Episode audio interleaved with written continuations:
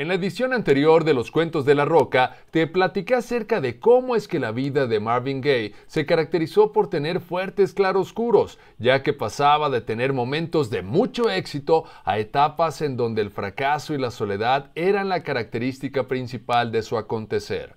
Marvin Gaye nació en Washington, D.C. en el seno de una familia muy conservadora. Esto debido a que su padre era un ministro religioso de una congregación cristiana con elementos de pentecostalismo y judaísmo ortodoxo por lo que la disciplina en el hogar era implacable, además de que tenía un código de conducta tan estricto que ni les permitía celebrar algún tipo de fiesta.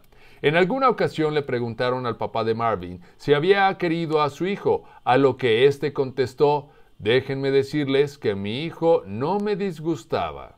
De Marvin padre se decía que así como podía ser una persona muy correcta en la iglesia, también tenía arrebatos de travestismo y violencia física en el hogar, además de que sufría de alcoholismo e inclusive fue acusado de haber abusado de Marvin cuando era pequeño.